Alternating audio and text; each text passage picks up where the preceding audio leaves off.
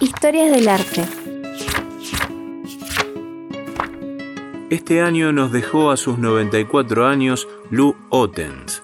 Quizás no te suene el nombre, pero seguro conoces su principal invento, el cassette.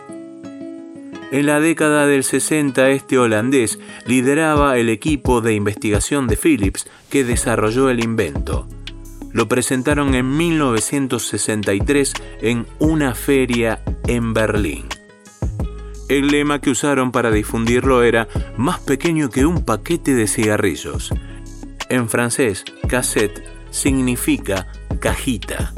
El principal objetivo de la compañía era llevar la música a las masas, y vaya si lo lograron. Desde entonces vendieron más de 100 millones de cintas.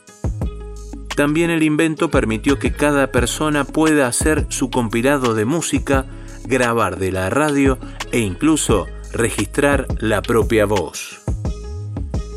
Hoy el cassette es un objeto de colección. Sus ventas tuvieron en el último tiempo un nuevo auge. En 2020 aumentaron un 100% en Estados Unidos y Gran Bretaña. Sobre el proceso de creación, Ottens dijo, éramos niños pequeños que nos divertíamos jugando. No sentimos que estuviéramos haciendo algo grande. Era una especie de deporte. Historias del arte. Radio Yupa. Cultura y Patagonia en sonidos.